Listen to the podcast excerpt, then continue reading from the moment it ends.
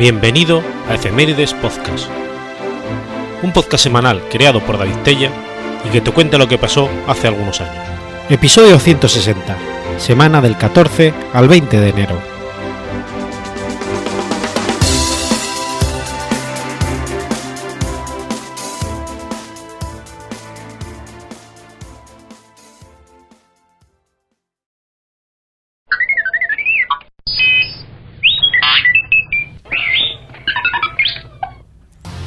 14 de enero de 2010.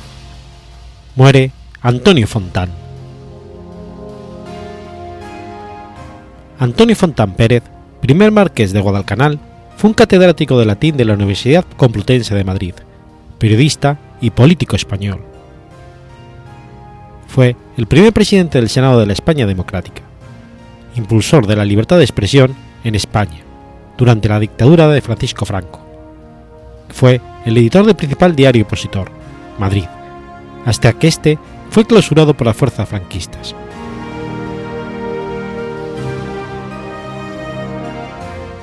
Conocido miembro del Opus Dei, fue el primer director del Instituto de Periodismo de la Universidad de Navarra, la actual Facultad de Comunicación. Fue también decano de la Facultad de Filosofía y Letras. Fue uno de los autores de la Constitución Española de 1978, que reconocía la libertad de expresión y libertad de información con derechos fundamentales. Senador y presidente del Senado y diputado.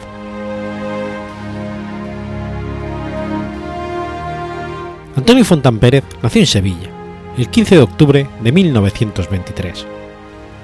Estudió el bachillerato en el Colegio de los Jesuitas de Sevilla. Cursó la carrera de Filosofía y Letras en Sevilla y Madrid, licenciándose en Filología Clásica en Madrid en 1944 un año antes, ingresa como honorario en el Opus Dei. Participó de forma clandestina en círculos liberales y obtuvo el título de doctor en 1948 en Madrid. También estudió periodismo en la Escuela Oficial de Madrid, carrera que terminó en 1954. Fundó la revista semanal La Actualidad Española, de la que fue director entre el 52 y el 56, y más tarde fue director de la revista mensual Nuestro Tiempo, antes de ingresar a Madrid, publicación nocturna, en septiembre de 1966. Poco después, se introdujo la nueva ley de prensa que permitía la censura por parte del gobierno franquista, y el periódico Madrid fue clausurado.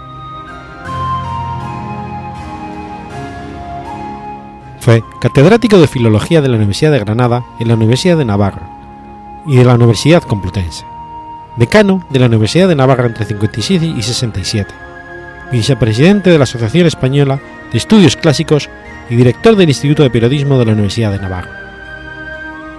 Intervino en la fundación del Partido Demócrata junto con Joaquín Garrigues Walker y Eduardo Merigó y organizó el movimiento de opinión Sociedad Libre. Fue miembro del Consejo Privado del Conde de Barcelona hasta su disolución en 1969 y formó parte de la comisión de profesores que dirigió los estudios de entonces Príncipe Juan Carlos de Borbón. Antonio Fontán fue la persona que entregó al ya rey Juan Carlos la carta de su padre, don Juan de Borbón, en la que éste reconocía el reinado de su hijo y le entregaba la más absoluta legitimidad dinástica.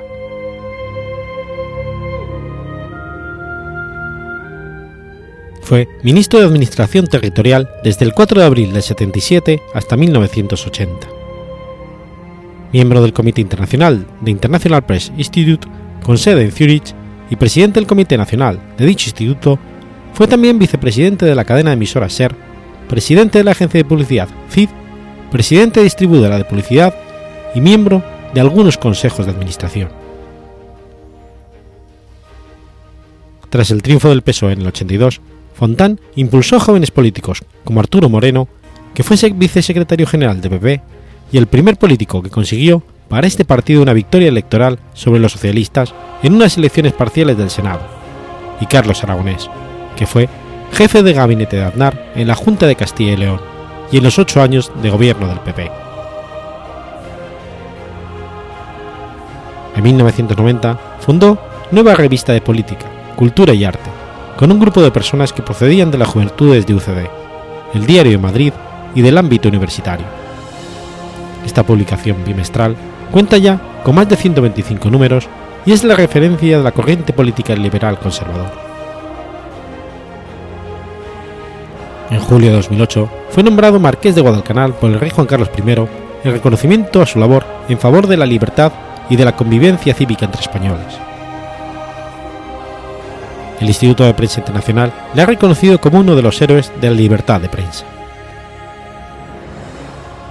Tiene más de 70 publicaciones de tipo técnico en su especialidad, como Humanismo Romano, Artes Humanísticas, Códices Medievales de Séneca y otros muchos trabajos de lingüística, Historia del Humanismo y Filología Latina. Es autor de diversos ensayos, Madrid Página 3, Apuntes sobre el Estado y la Democracia Democrática y los católicos de la Universidad Española. Falleció en Madrid el 14 de enero de 2010, a los 86 años de edad.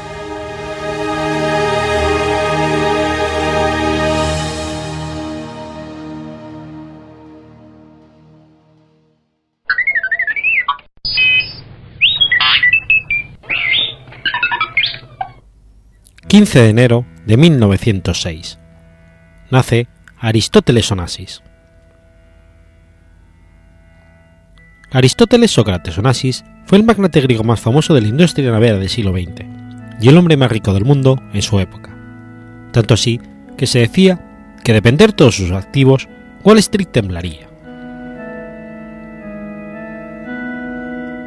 Fue el segundo hijo de Sócrates Onassis y Penélope Dolgou Nació en Esmirna, Izmir, el 15 de enero de 1906.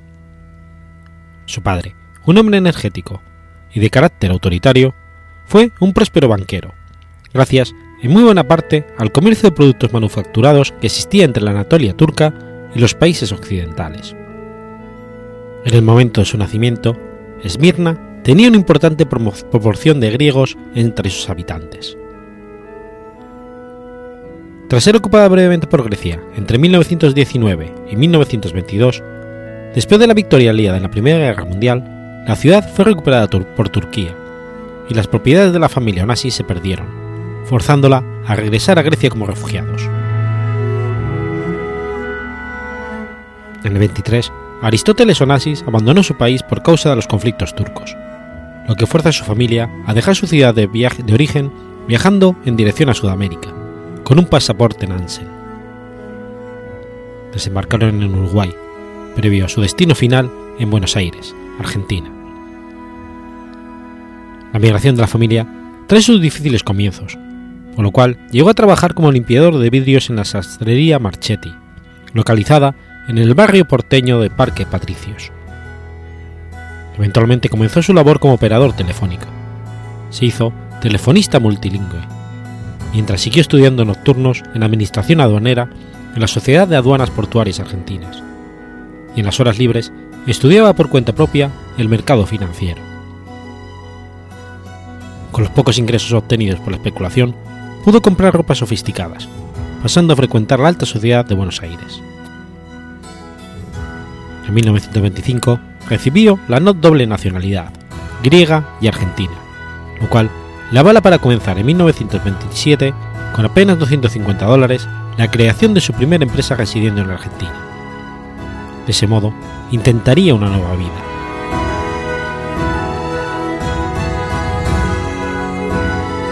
Siguiendo el impulso familiar, relanzó el negocio familiar del tabaco.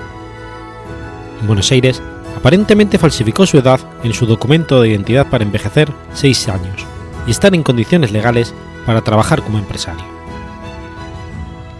Dos familias de Buenos Aires fueron su relación más cercana, la familia Gaona y la familia Dodero, a los cuales, en diferentes instancias de su vida, estuvo muy ligado. Estrechó grandes lazos con Enrique Gaona, así como también con su esposa Teresita Gondra del Campo Gaona. Ambos supieron brindar la contención y el espacio para que Arís, como ellos afectuosamente lo llamaban, pudiera abrirse espacio en la sociedad de Buenos Aires, y las oportunidades que eso representaba para Onassis. Al poco tiempo, las ganancias de Onassis se volvieron más significativas, y con la ayuda de su padre, que permanecía en Grecia, se aventuró en la importación de tabaco turco, cuyo consumo entre las mujeres puso de moda en los años 20, por mediación de una actriz de cine y modelo italiano-argentina, Pelé Pastorino, amiga de la familia Dodero. Su contacto con su tierra natal aumentó y decidió volver de paso, pero se mantuvo desarrollando su negocio argentino en la exportación del tabaco. Para ampliar su capacidad de transporte de tabaco, compró dos barcos en Canadá, regresando a Buenos Aires con la ayuda de la familia Dodero y registra su primera empresa naviera, Astilleros Onassis. En la, en la década de los 30 se inició en la industria naval y a la edad de 25 años ganó su primer millón de dólares.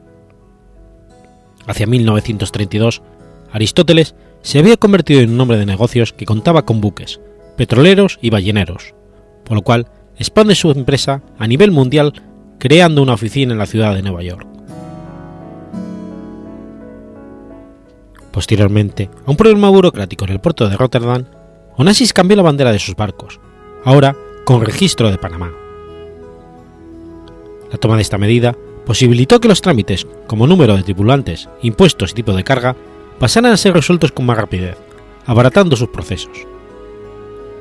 Creativo conseguiría préstamos bancarios asiduamente, aumentando el tamaño de su flota.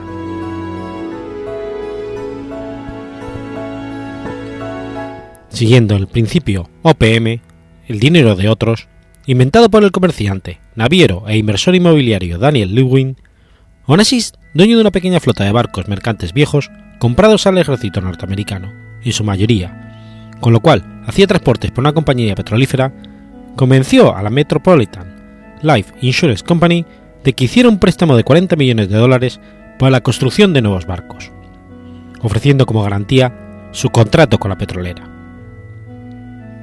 El préstamo sería de la misma duración que su contrato con ella.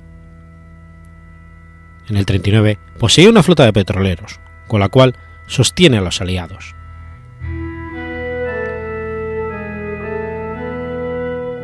En el 54, Onassis fue investigado por el FBI por fraude contra el gobierno norteamericano.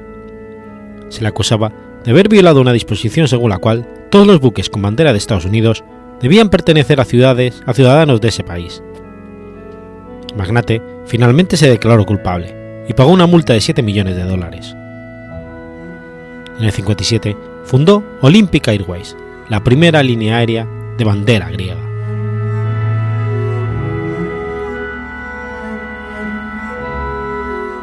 En lo que se refiere a su vida personal, Onassis conquistó y se casó el 28 de diciembre del 46 con Atina Mari Livianos, hija del magnate naviero Stavros Livianos. Para muchos fue un matrimonio muy conveniente para Onassis, ya que aprendió el negocio naviero a costa de Livianos.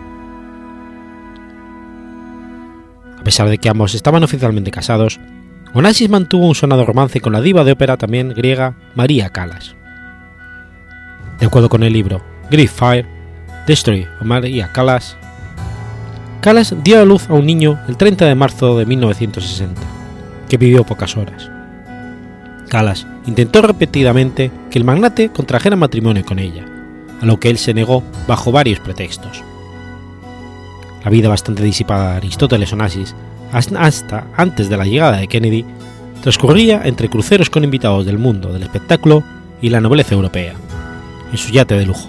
Cristina, por el Mediterráneo, el mar Egeo y la Costa Azul, la isla La Privada de Escorpios y sus negocios que dirigía a distancia. La relación terminó abruptamente cuando un Onassis deslumbrado dejó sin mayores miramientos a María Callas para casarse con Jacqueline Kennedy, viuda del expresidente de Estados Unidos John Fitzgerald Kennedy, el 20 de octubre de 1968. Jacqueline insistió en casarse para no escandalizar a sus hijos de corta edad, a lo que el magnate accedió encantado, dejando de paso a Calas devastada sentimentalmente. Se estableció un acta matrimonial secreta que declaraba que en caso de muerte del marido o divorcio, Jacqueline Kennedy recibiría la tercera parte de su fortuna y bienes. Onassis la firmó sin regaños. Pasado un tiempo, Jackie evidenció tener gustos extravagantes y costosos que un afligido Onassis debía satisfacer a costa de elevadas sumas de dinero, recursos y personal a su servicio. Pronto se hastió de ella.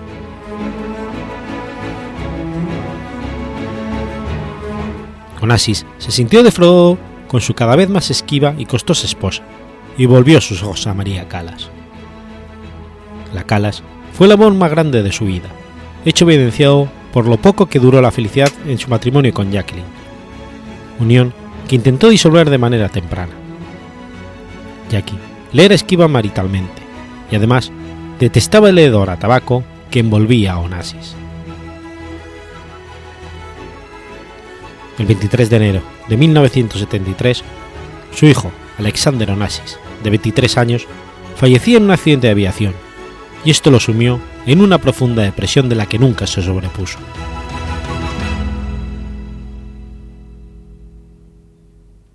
Onassis, que era un gran fumador de puros, murió en Euler-sur-Seine, Francia, el 12 de julio de 1975, a causa de una neumonía a la edad de 69 años.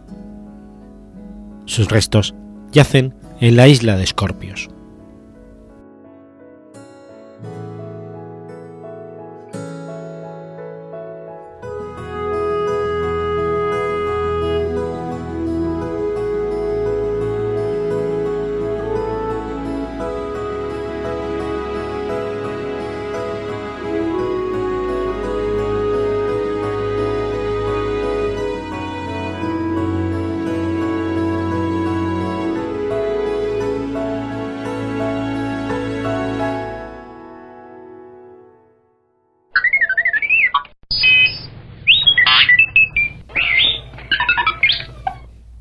16 de enero de 1982. Muere Ramón J. Sender. Ramón José Sender Garcés, conocido como Ramón J. Sender, fue un escritor español, padre del escritor, músico y artista Ramón Sender Valleón, abuelo del diseñador Sol Sender y tío del actor y cómico Raúl Sender. Hijo de terratenientes acomodados, su madre era maestra y su padre, secretario de ayuntamiento, pasó su infancia en los pueblos aragoneses de Chalamera, Alcolea de Cinca y Tauste, donde su padre trabajaba. Ramón nunca consiguió sintonizar con la actitud autoritaria de su padre, como cuenta en sus memorias noveladas Crónica del Alba. A los 10 años comienza el bachillerato como alumno libre. El capellán del convento de Santa Clara de Tauste, Mosén Joaquín, dirigió sus estudios, de los cuales examinó en el Instituto de Zaragoza. Más tarde, su padre lo envió al internado de alumnos de los frailes de San Pedro Apóstol de Reus. La familia se trasladó a Zaragoza y allí cursó quinto y sexto de bachiller, pero al estallar los desórdenes estudiantiles se les echaron injustamente las culpas y le suspendieron todas las asignaturas, de forma que tuvo que acabar sus estudios en Alcañiz. Allí se mantuvo trabajando como mancebo botica, porque se había enemistado con su padre. Acabado el bachillerato, en 1918 se trasladó a Madrid, solo y sin dinero, de manera que tuvo que dormir al raso en un banco del retiro durante tres meses, lavándose en las fuentes y duchándose en las duchas del Ateneo, donde iba diariamente a leer y escribir. Se inició en la literatura de esa edad, elaborando artículos y cuentos que publicaba bajo seudónimo en El Imparcial, El País, España Nueva y La Tribuna, en el que apareció su primer trabajo, el cuento Las Brujas del Compromiso.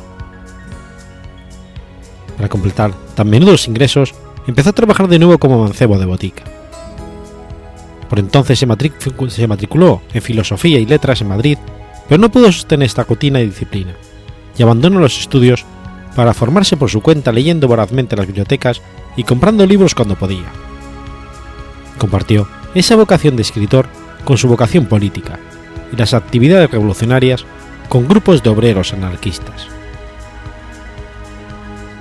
Pero su padre, José Sender, fue a Madrid y sacó de esa vida a su precoz hijo, obligándole legalmente a volver a casa, ya que era menor de edad. En Huesaca se consagró entonces a la dirección de un diario, La Tierra, que formaba parte de la Asociación de Labradores y Ganaderos del Alto Aragón. No tenía edad para dirigirlo, así que la dirección nominal la desempeñaba un abogado amigo suyo. Al cumplir los 21 años, tuvo que ingresar en el ejército, donde pasó de soldado a cabo, de cabo a sargento, de sargento a suboficial y de suboficial al alférez de complemento en la guerra de Marruecos, entre 1922 y el 24. La regresa de Marruecos, libre ya del servicio militar, ingresó en la redacción del prestigioso diario El Sol, como redactor y corrector desde el 24 al 30. En estas fechas era ya un periodista muy cotizado y de sus novelas, especialmente Imán, basada en la guerra de Marruecos y traducida a varias lenguas, se hacían grandes tiradas. Colabora además en los periódicos libertarios Solidaridad Obrera y La Libertad, y seguía militando en el anarquismo, de forma que fue a parar a la cárcel modelo de Madrid en 1927, a los 26 años, por sus actividades contra el general Primo de Rivera. La guerra civil lo sorprendió veraneando con su mujer, Amparo Barallón, y sus dos hijos, Ramón, de dos años, y Andrea, de seis meses, en San Rafael, pueblo segoviano de la Sierra de Guadarrama. Al ocupar los insurgentes esta zona, decidieron separarse. Su mujer e hijos fueron a Zamora con la familia de ella, y él atravesó arriesgadamente el frente y se incorporó como soldado a una columna republicana que llegaba de Madrid a la Sierra de Guadarrama. En el mes de octubre fusilaron a su mujer en Zamora, al no poderle apresar a él, siendo él su oficial de infantería según consta en la Gaceta de Madrid, aunque Sender no tuvo noticia de ello hasta dos meses después, en diciembre del 36. Al quedar sus hijos desamparados en zona franquista, ya en el 37 pasó a Francia y los recuperó en Bayona por medio de la Cruz Roja Internacional. Allí los dejó al amparo de dos muchachas aragonesas y marchó a Barcelona, pidiendo que le enviasen al frente de Aragón, en el río Segre, con las tropas anarquistas de la CNT. Pero los comunistas se llevan peleados con los sindicalistas y desconfiaban de Sender de forma que no se lo permitieron.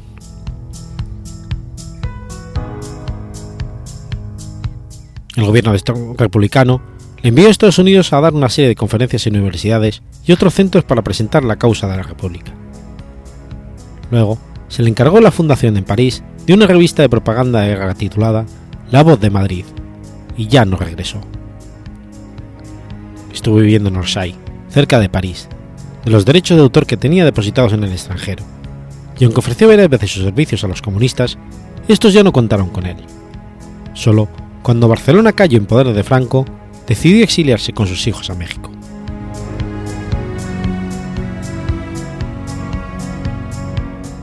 Tras pasar por un campo de concentración, llegó en 1939 a Nueva York y confió a sus hijos al matrimonio West. Él marchó solo a México, donde fundó y dirigió Ediciones Quetzal. En esta editorial publicó varias novelas suyas. En el 42 volvió a Estados Unidos con una beca Guggenheim. Primero estuvo en Santa Fe y colaboró en un proyecto de investigación hispano-interamericana de la Universidad de Nuevo México y de Las Vegas. El 12 de agosto de 1943 contrajo segundas nupcias con Florence Hall, una empleada del despacho de asuntos interamericanos del Departamento de los Estados Unidos, en Washington, y tuvo otros dos hijos, pero las constantes infidelidades por su parte motivaron la disolución de la familia.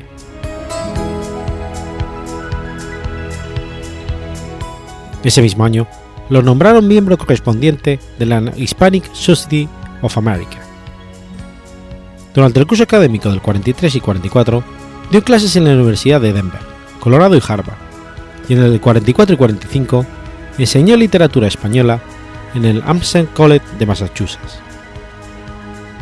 Los dos años siguientes los pasó en Nueva York con sus hijos.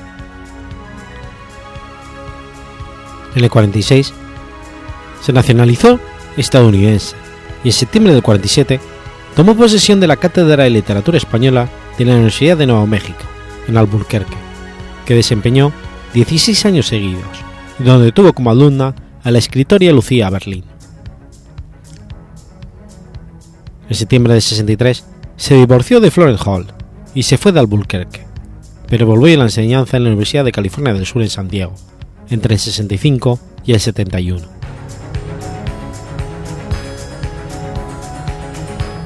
Durante su estancia en Estados Unidos, padeció entre el 50 y el 54 la caza de brujas con la que el senador este ultraderechista Joseph McCarthy quiso limpiar de rojos el país. Ramón. Sender se vio forzado a firmar un furibundo manifiesto anticomunista para no perder su empleo en la Universidad de San Diego. Sobre esta última época de su vida, es reveladora la activa correspondencia que intercambió con la escritora Carmen Lafayette, a quien conoció cuando ella viajó a los Estados Unidos en el 65. Ahí se testimonia la grandeza y generosidad de Sender y su difícil o imposible acomodamiento a la realidad de la vejez. En esta etapa, su producción literaria aumentó considerablemente.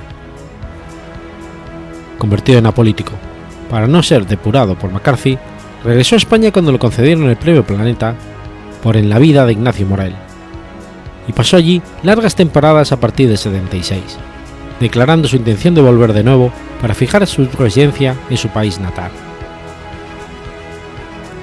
En 1980 solicitó desde Santiago recuperar la nacionalidad española y renunciar a su nacionalidad estadounidense. Sin embargo, murió dos años después en Estados Unidos, el 16 de enero de 1982.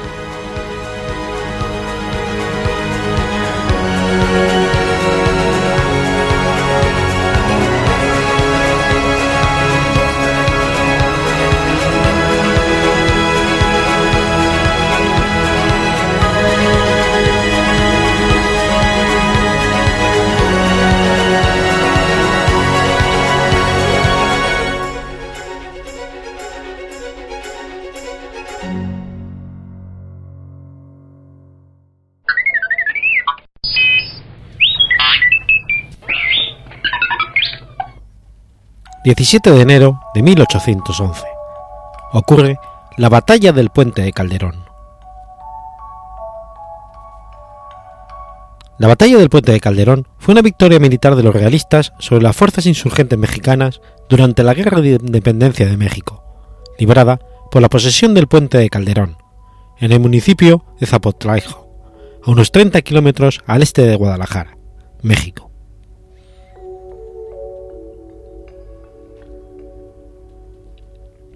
El grito de Dolores del 17 de septiembre de 1810 por el párroco de Dolores, Miguel Hidalgo, Allende y otros líderes insurgentes provocó el inicio de la primera etapa de la Guerra de la Independencia.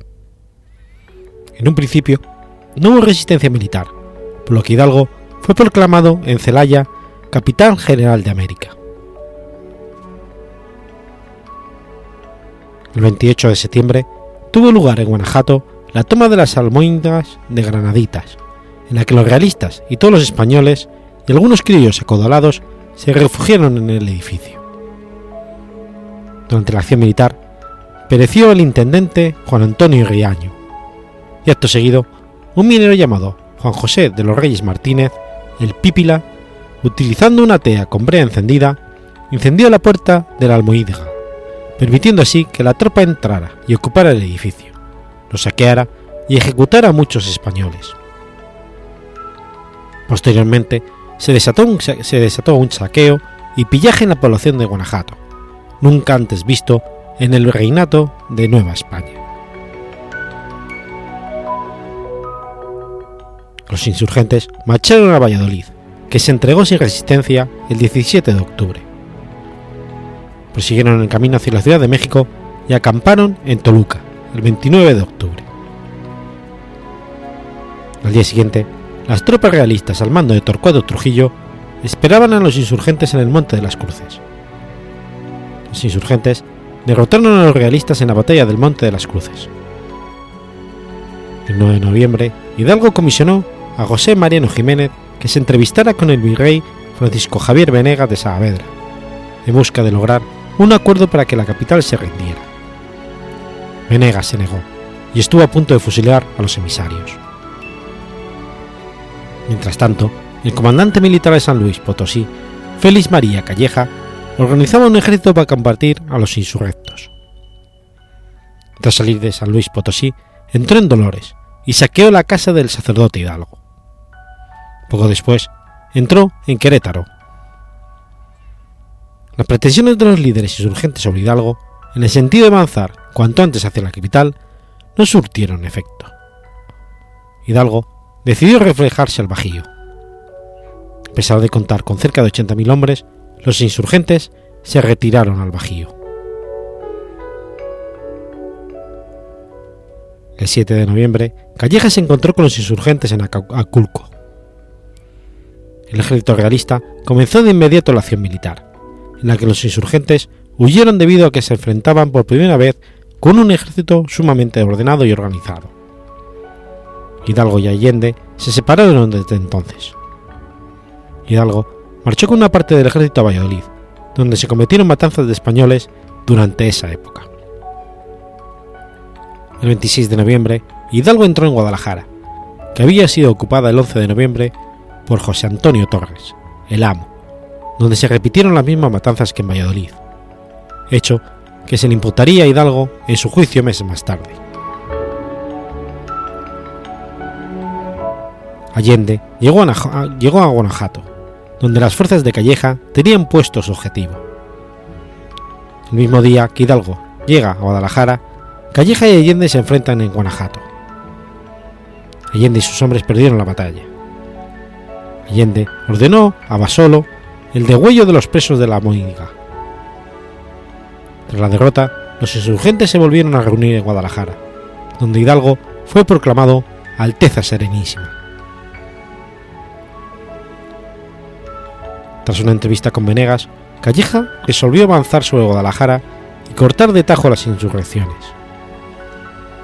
Con la ayuda del intendente poblano, Flon y los militares de la Cruz y Imparán, con quienes planeó la, la campaña de Guanajuato, se decidió a marchar a Guadalajara.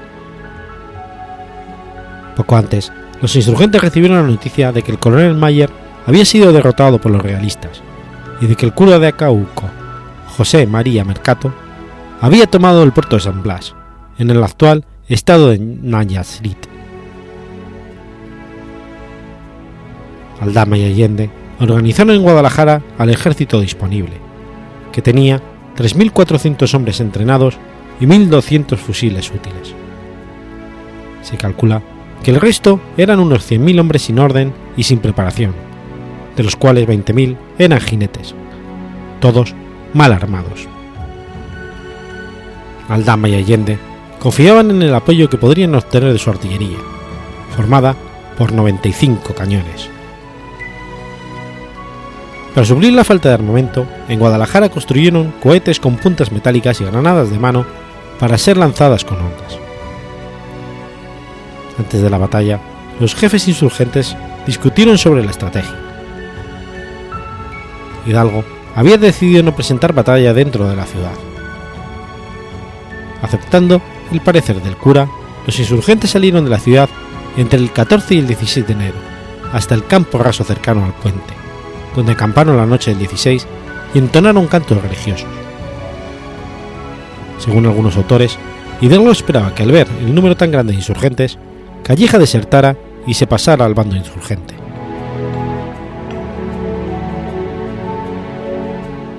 La mañana del 17, Hidalgo afirmó, Hoy desayunaré en Puente Calderón, comeré en Querétaro y cenaré en México. Después ordenó a Allende organizar el ejército de la siguiente manera. La artillería quedó bajo la dirección del general José Antonio Torres. La caballería fue puesta al mando de Juan Aldama y las reservas las dirigió el propio Miguel Hidalgo. El general en jefe de la batalla fue Ignacio Allende. Ese día fueron destrozadas en Puente Calderón, cerca de Guadalajara, las tropas insurgentes, cuyo número varía, según las fuentes, entre 80.000 y 100.000 hombres, mientras que en el bando realista comandado por Félix María Calleja, ascendían a 6.000. Al principio de la batalla, los independentistas iban triunfando. A pesar de las dificultades del armamento, los rebeldes mexicanos estuvieron a punto de derrotar a las fuerzas virreinales. Sin embargo, los insurgentes se confundieron y desesperaron por la explosión de una granada española en las municiones mexicanas. Aquella explosión destruyó gran parte de la artillería mexicana, lo que en primera instancia redujo las pocas municiones insurgentes, causó pánico entre los soldados y creó un incendio que les impidió toda buena visibilidad sobre el enemigo, provocando una ola de desesperación y terror entre los insurgentes, que se dieron a la fuga. Los lealistas españoles sacaron provecho de esto.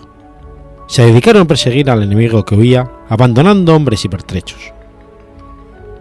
La batalla terminó a las seis horas de haber comenzado. El desastre fue total, y el inmenso ejército insurgente fue aniquilado. La principal consecuencia fue la deserción. Miles de hombres abandonaron el campo de batalla y fue imposible volver a reunirlos.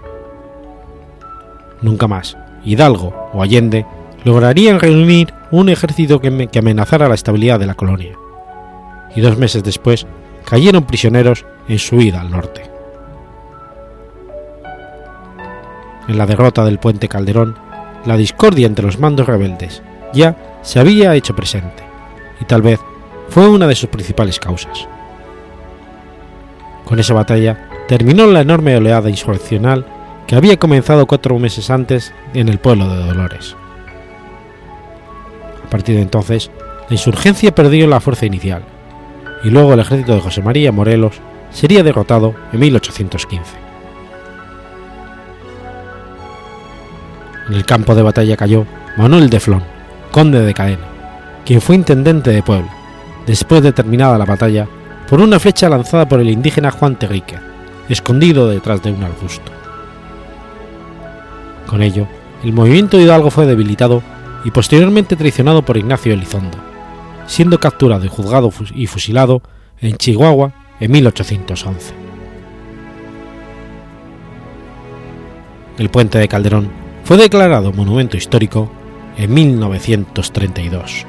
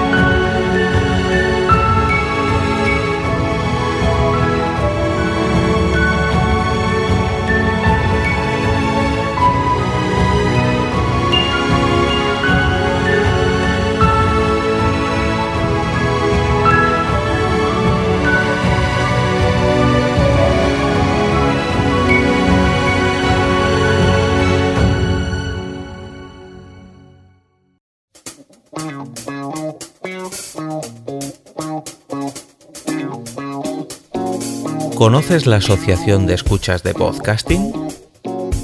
Asespod es el primer lugar de encuentro para todas aquellas personas que escuchan este formato de audio.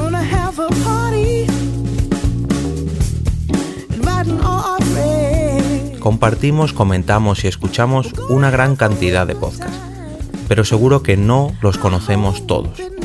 Nos falta este que estás escuchando ahora mismo.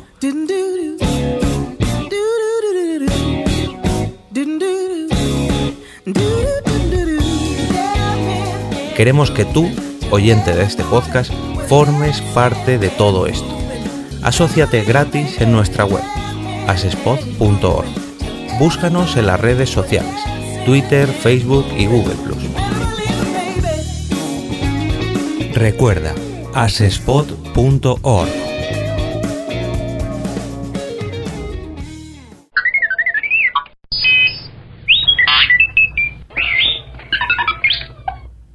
...18 de enero de 1752...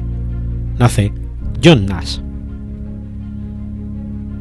John Nash fue un arquitecto inglés, conocido por ser el encargado de desarrollar el urbanismo de la ciudad de Londres durante la regencia y posterior reinado de Jorge IV del Reino Unido.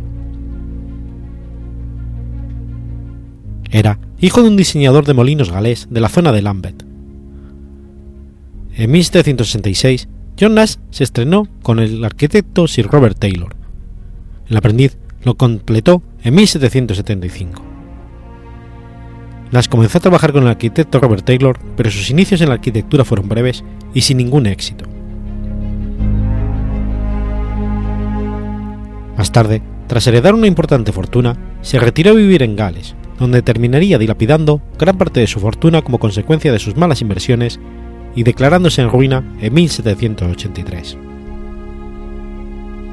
Esto forzó su regreso al trabajo como arquitecto, centrándose inicialmente en el diseño de casas. En una época influenciado por las ideas del paisajista Humphrey Repton, terminó colaborando con él adaptando sus argumentos de diseño en sus propios edificios. En 1792, Nash se sintió capaz de volver de nuevo a trabajar en Londres.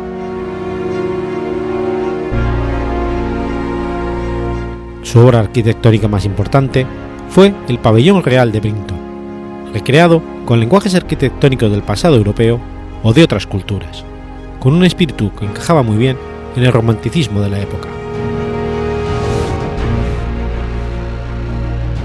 También es responsable de parte del Palacio de Buckingham y del diseño inicial del Marble Arch. Diseñó también el Regent Park en Londres, un gran parque donde a su alrededor se establecieron las terras, primeras viviendas colectivas de lujo estilo palace, siendo quizás la más bella Cumberland Terrace.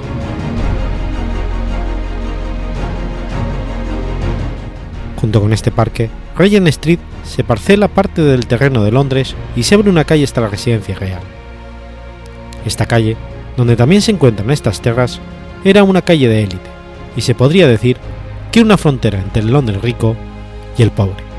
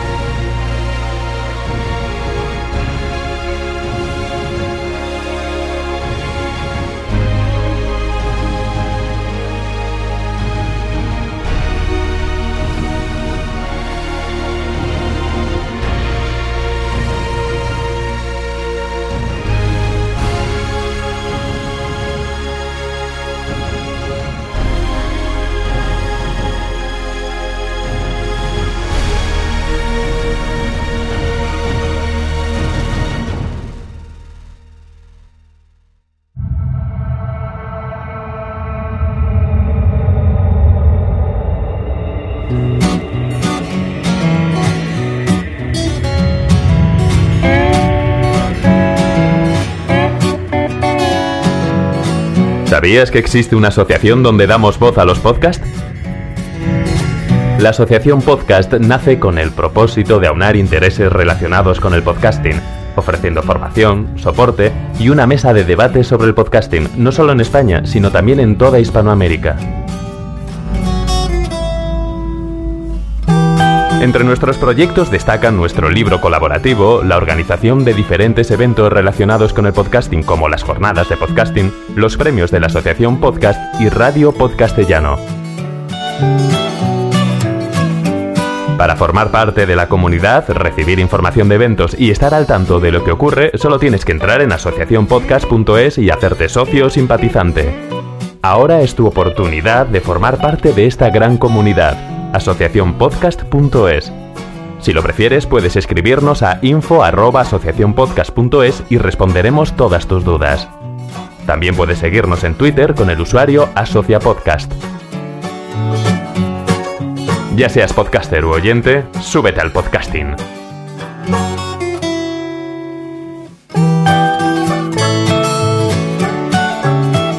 Gracias, de nada. Súbete al podcasting.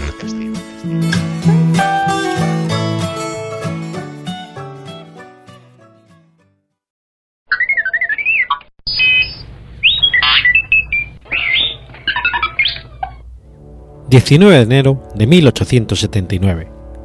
...nace Boris Savinkov.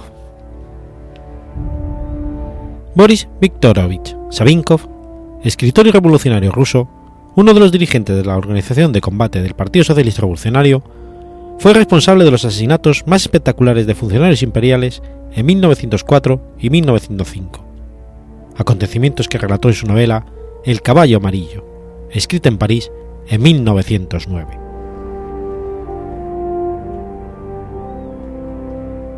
Nacido en Kharkov, Saminkov era hijo de un fiscal zarista afincado en Varsovia que pertenecía a la nobleza. A la edad de 18 años, ingresó a la Facultad de Derecho de la Universidad de San Petersburgo, pero dos años después fue expulsado por su participación en unas revueltas estudiantiles. Después, estudió en Berlín y en Heidelberg. Durante su periodo universitario, se unió al movimiento revolucionario contra el régimen zarista. Desde 1898 fue miembro de diversas organizaciones socialistas y en 1901 lo detuvieron y exiliaron a Vologda, condenado por sedición. En su exilio se relacionó con intelectuales como Nikolai Berdyaev. En la primavera de 1903 abandonó la socialdemocracia por unirse a los socialrevolucionarios. Influido por Catalina Bresko Breskovskaya, decidió dedicarse al terrorismo. Huyó al extranjero en junio y marchó a Ginebra, a ofrecer sus servicios a la Organización de Combate Social Revolucionario. En, agosto le presentaron a Yevno Azez y se unió formalmente a la organización. Se convirtió en lugarteniente de Azez en la organización. Sabinkov se convirtió en una figura legendaria entre los terroristas socialrevolucionarios poeta, jugador y luchador por la libertad, participó en el asesinato de varias figuras del gobierno autocrático imperial, aunque siempre como organizador, no como ejecutor de los atentados. Tras participar en la vigilancia del ministro de Interior ruso, Vyacheslav von Pleb, y fracasar en asesinarlo, marchó a Ucrania con el fin de acabar con la vida del gobernador general de Kiev. Azev se reunió con él y su grupo en Kiev, y, les convenció para regresar a la capital y retomar los planes de asesinato del ministro del Interior, operación que quedó a cargo de Savinkov. Por el asesinato de Vyacheslav von Plev y su participación en el asesinato del gran duque Sergio Alexandrovich Romanov, tío y cuñado del, FAL, del zar, fue detenido en 1906 y condenado a muerte. Sin embargo, logró escaparse de su celda para huir a Rumanía y posteriormente a Francia. En 1908, Savinkov se convirtió en jefe de la organización de lucha.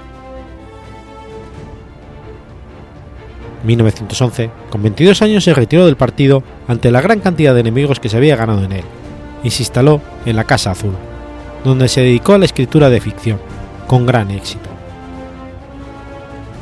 Durante la Guerra Mundial, se encontró entre los que sostuvieron una postura defendista. Su vida en Francia, sin embargo, no estuvo centrada en la política, sino en el lujo, las amantes, los casinos, la morfina y la ropa elegante.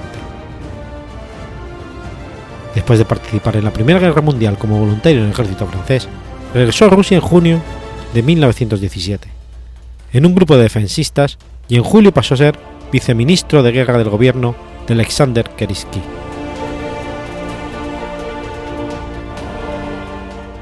Ardiente defensista y parte de la más conservadora de los socialrevolucionarios, Savinkov se oponía al Soviet de Petrogrado. Participó en el periódico La Voluntad Popular, editado por Argunov y tribuna de los más conservadores socialrevolucionarios, los que demostró sus grandes dotes como escritor. Defensor de la autoridad del Estado, nacionalista, despreciaba a las masas y mantenía su tendencia a recurrir a métodos violentos como en su pasado terrorista teóricamente social revolucionario, porque nunca había sido expulsado del partido, no mantenía la disciplina de la formación y no contaba con el respaldo de esta, aunque sí con el de Kerensky. Más activista que teórico, con escaso apego en realidad a las diferentes ideologías, llevó una vida de lujo gracias a la aprobación de fondos destinados a las cosas políticas que supuestamente defendía. Su influencia fue crucial en el nombramiento de Lav Kornilov para mandar el Frente del Suroeste, del que era comisario, y más tarde como comandante en jefe del ejército. Sin embargo, en agosto, dimitió y fue expulsado del Partido Revolucionario Socialista por su papel en el levantamiento del general Lav Kornilov en septiembre del 17. Después, permaneció en Rusia como contrarrevolucionario durante el periodo que sucedió a la Revolución de Octubre. Primero, se unió a las tropas casacas del general Piotr Kasnov, que fracasaron en su intento de retomar Petrogrado. En diciembre, se hallaba en Novocherkask, tratando de ganar la confianza de Kornilov y Mikhail Alexeyev, trasladándose en enero de 1918 a Moscú tras pasar brevemente por Petrogrado, desilusionado con la falta de actividad en el Don contra los bolcheviques. En Moscú, fundó la Unión para la Defensa de la Patria y la Libertad, con el beneplácito de los generales. Manteniendo su, inclinación a la intriga y su engrandecimiento personal, Savinkov trató de ampliar el tamaño de su organización, buscando en especial la cooperación de los antiguos oficiales del ejército. En abril comenzó la financiación del Don y a finales del mes había comenzado a mantener contactos con los aliados y la organización empezó a crecer. En mayo decía contar con el apoyo de 5.000 de ellos y el respaldo francés.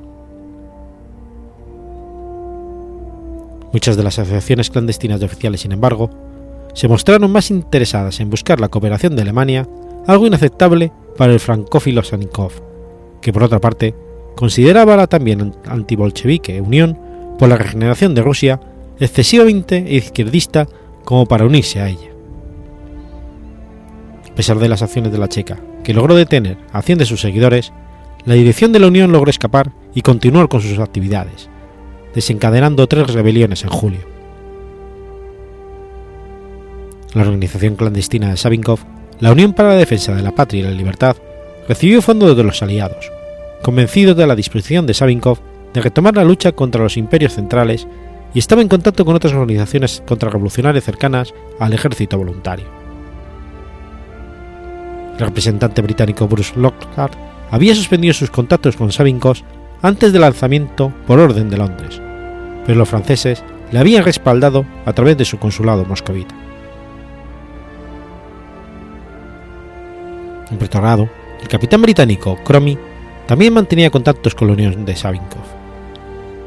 Diversos planes, como el hundimiento de la flota del Báltico, el asesinato de Lenin y Trotsky o el levantamiento en Moscú a comienzos de junio, no se llevaron a cabo en parte por el arresto de una parte considerable de la Unión por las fuerzas de seguridad soviéticas a mediados de mayo.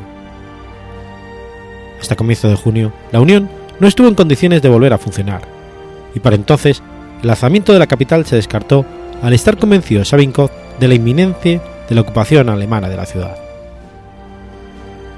Según Lohar, el embajador francés había iniciado a los contrarrevolucionarios que la intervención aliada a gran escala tendría lugar a finales de junio, desencadenando el levantamiento prematuro de Savinkov.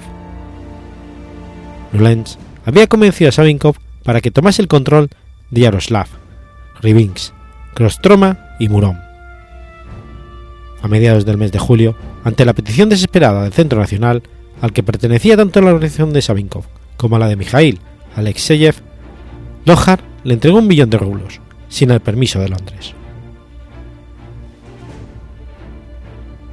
El 6 de julio de 1918, coincidiendo con el alzamiento revolucionario en Moscú, encabezó la rebelión que arrebató el gobierno bolchevique la ciudad de Yaroslav, junto al Volga, entre Vologda y Moscú, a pesar de emplear escasos combatientes y pobre armamento. Los obreros y campesinos locales apoyaron la revuelta y ésta se extendió brevemente a algunas ciudades cercanas, hasta ser apartada por las tropas del gobierno el 21 de julio de 1918, tras la llegada de artillería pesada y refuerzos desde Moscú, a la que siguió una sangrienta represión de sus partidarios, ejecutados por centenares.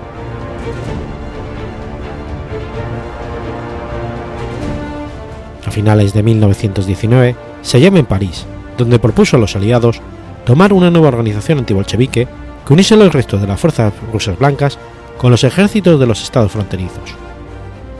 Su propuesta fue rechazada por Georges Clemenceau.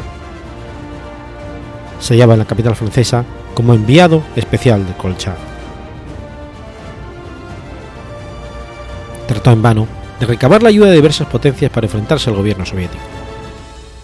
La vida de lujo de su grupo de partidarios acabó con los escasos fondos de los que disponía, y en él se infiltraron agentes soviéticos. Después de ser engañado por la policía secreta bolchevique, en el marco de la operación Trus, regresó de nuevo a Rusia y fue inmediatamente arrestado y condenado a muerte por el Colegio Militar de la Corte Suprema de la URSS. Pero el Comité Ejecutivo Central Ruso convirtió esta sentencia en una condena de 10 años. Su juicio tuvo lugar en 1924. Durante su encarcelación, se decidió a escribir historias satíricas sobre soldados del ejército blanco, y pudo verlas publicadas en Moscú. Murió en 1925, al caer por una ventana de la cárcel de Lubyanka, aunque no está claro si fue empujado o se suicidó.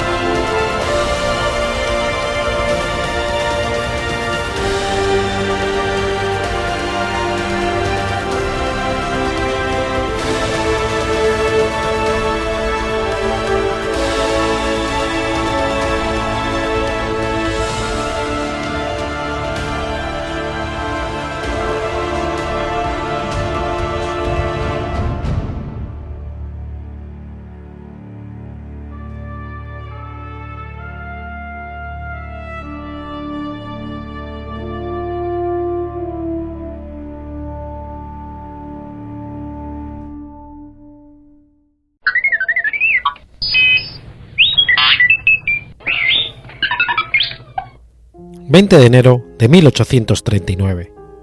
Se libra la batalla de Yungay. La batalla de Yungay fue el enfrentamiento bélico que puso fin a la Confederación Perú-Boliviana, en el marco de la guerra entre el ejército confederado Perú-Boliviano y el Ejército Unido Restaurador, formado con fuerzas de Chile y de peruanos contrarios a la Confederación. Se desarrolló en Yungay, en territorio Estado norperuano, a partir de las 9 de la mañana del 20 de enero de 1839. El ejército confederado contaba con un total de entre 41.521 soldados y 61.002 hombres. El general Andrés de Santa Cruz, si bien era un notable administrador y político, era un militar medio, que en esta ocasión no contaba entre su estado mayor a dos de los mejores generales, el británico Francisco Burnett O'Connor y el alemán Otto Philip Brown, veterano ambos de la Guerra de Independencia Hispanoamericana que se habían distinguido en las anteriores campañas de Santa Cruz primero contra Sarajevo y luego en el frente argentino. El ejército restaurador contaba con un total de entre 52.672 soldados y 53.024 hombres, según relación del Estado Mayor General. A favor de los restauradores se encontraron oficiales de gran experiencia en combate como el general y futuro presidente peruano Ramón Castilla. Además, el general en jefe del ejército restaurador era Manuel Bulnes y el jefe del Estado Mayor José María de la Cruz, ambos chilenos. Los generales de las divisiones del ejército restaurador eran los peruanos Juan Cristóbal Torrico y Juan Bautista Lespuro, Juan Francisco de Vidal y Ramón Castilla. Pesar de que la batalla se libró con, por cuerpos y no por divisiones, los generales peruanos condujeron el despliegue de las tropas.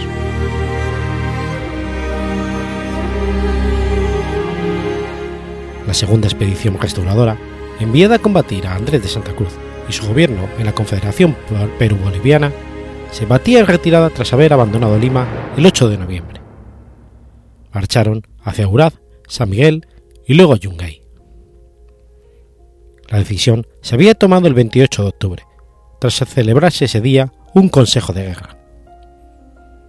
Al conocerse la noticia del avance de Santa Cruz, se justificó la retirada argumentando que los recursos de la región permitirían reponerse a los heridos y esperar seguros los 2.000 refuerzos que se esperaban desde Chile o terminar de instruir los 3.000 peruanos reclutados. Al mando de las tropas restauradoras se encontraban el general en jefe del ejército restaurador Manuel Bulnes y el presidente del Perú Agustín Gamarra. En esos momentos, la Armada de Chile de la expedición restauradora dominaba los mares.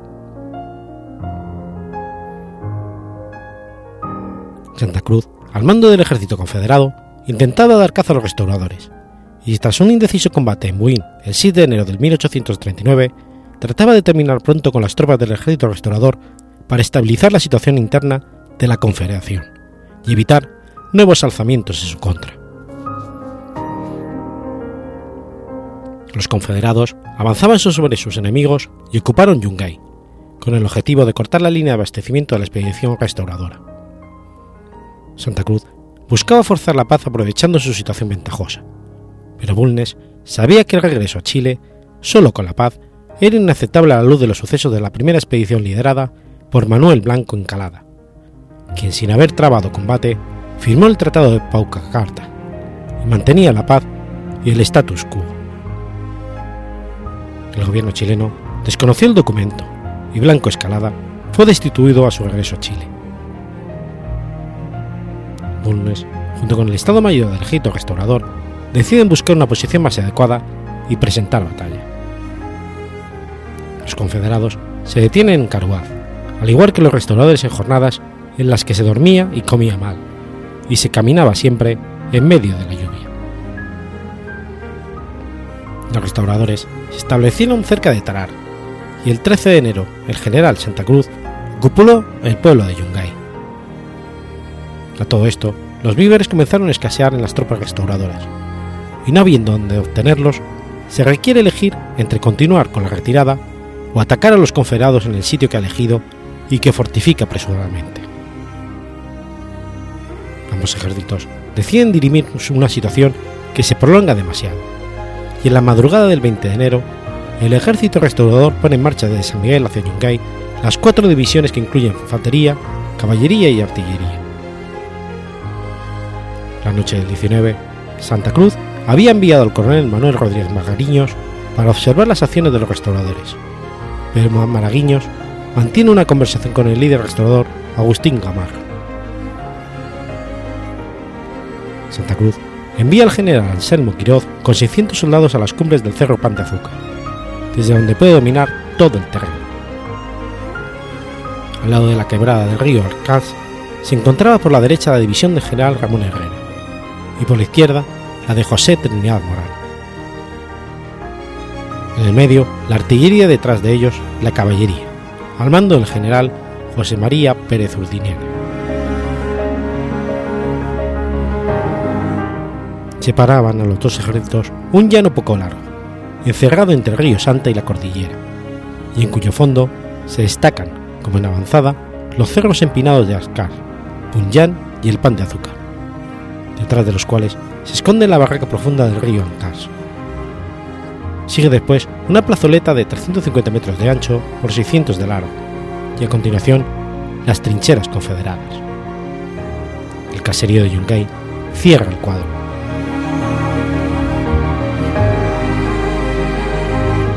Bulnes comienza su ataque por el Punyán.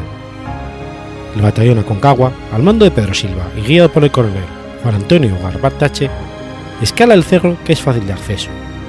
Luego baja y espera entre este y el pan de azúcar a reunirse con el resto del ejército restaurador. Santa Cruz envía al batallón Ayacucho, que sube el Punyán y para sostener las posiciones allí manda luego tres compañías más a las órdenes del coronel Eusebio Aguilar Tevera. Así Santa Cruz tendría el control de las alturas de este cerro y del Punyán. Bulnes ordena a los batallones portales, Valdivia y Uyalas ocupar el cerro Punyán y enfrentarse a las tropas confederadas que se encuentran allí. Las compañías confederadas del coronel Guilarte abandonan la batalla por la derecha retrocediendo sin dar disparo. El batallón Ayacucho también es obligado a retroceder por los restauradores que toman el Punyán. A las 9 de la mañana, Bulnes envía una columna de 400 hombres al mando de Jerónimo Valenzuela de las compañías Carampaje, Santiago, Valparaíso y Sexta de los Cazadores del Perú, a ocupar el pan de azúcar. Para sostener a las tropas confederadas en el Cerro del Pan de Azúcar, Santa Cruz envía el batallón Loa dividido en dos compañías, una al mando del coronel Feliciano Daeza y otra del coronel Manuel Isidoro Belzú, futuro presidente de Bolivia. El Loa atraviesa el barranco del río Ancás y allí se enfrenta a tropas restauradoras enviadas por Bulnes. A las 10 de la mañana, la compañía del batallón Carampaje ya no tiene más jefe que un sargento segundo, llamada Candelaria Pérez. Otras compañías están reducidas a la mitad, y finalmente logran llegar a la cumbre tras un duelo en la bayoneta, donde mueren 500 confederados incluyendo su jefe, en general Anselmo Quiroz. Santa Cruz envía el regimiento Loa a apoyar a la guarnición de Quiroz en el cerro de Pan. El regimiento Loa cruza la quebrada del río Ancás por un camino pegado a su lado derecho en la falda del cerro Ancás. Bulnes envía contra Loa el batallón Concagua de Arriola, quienes ocultados bajo alta vegetación los dejan acercarse hasta dispararse una descarga, lo que tiende un tercio del régimen boliviano. El regimiento Loa carga la bayoneta sobre Colcagua, retrocediendo. Entonces, Bulnes envía al batallón Portales a apoyar al Colchagua el general Juan Bautista Lespú, quien conduce personalmente a este cuerpo cayendo mortalmente herido durante el enfrentamiento que hace retroceder al, regimiento de Loa por los mismos caminos que la quebrada del río Ancas. Los soldados del Portales consiguen a los confederados pasando las quebradas y llegando hasta sus defensas, pero tienen que retroceder por la superioridad numérica de las defensas confederadas de Herrera, por lo cual retornan atrás de la quebrada.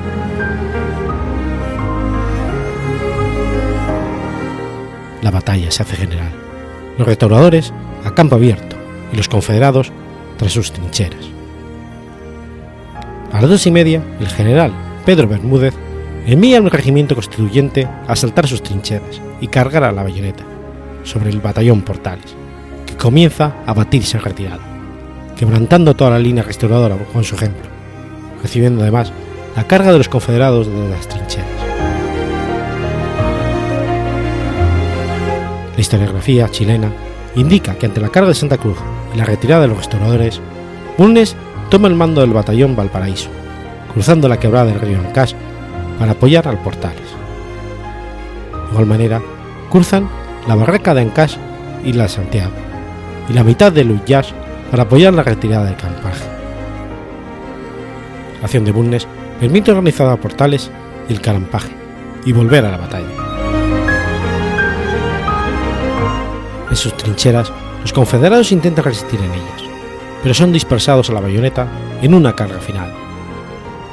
Allí queda, de los bolivianos, dos generales y 1.400 hombres muertos, tres generales, nueve coroneles, 155 oficiales y 1.600 soldados prisioneros, siete banderas, toda su artillería, 2.500 fusiles, todo en materia de su ejército y hasta la correspondencia privada de Santa Cruz.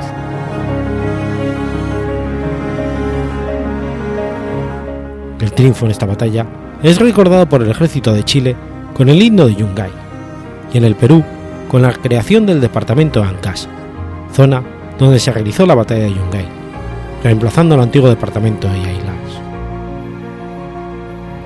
La batalla de Yungay no tiene en la memoria histórica del Perú la misma importancia que la tiene en Chile. Mientras que en el primero no se conmemora oficialmente, ya que las guerras contra la Confederación se vivieron más como una guerra civil que como una guerra externa. En Chile se recuerda como un hito fundacional para toda la nación.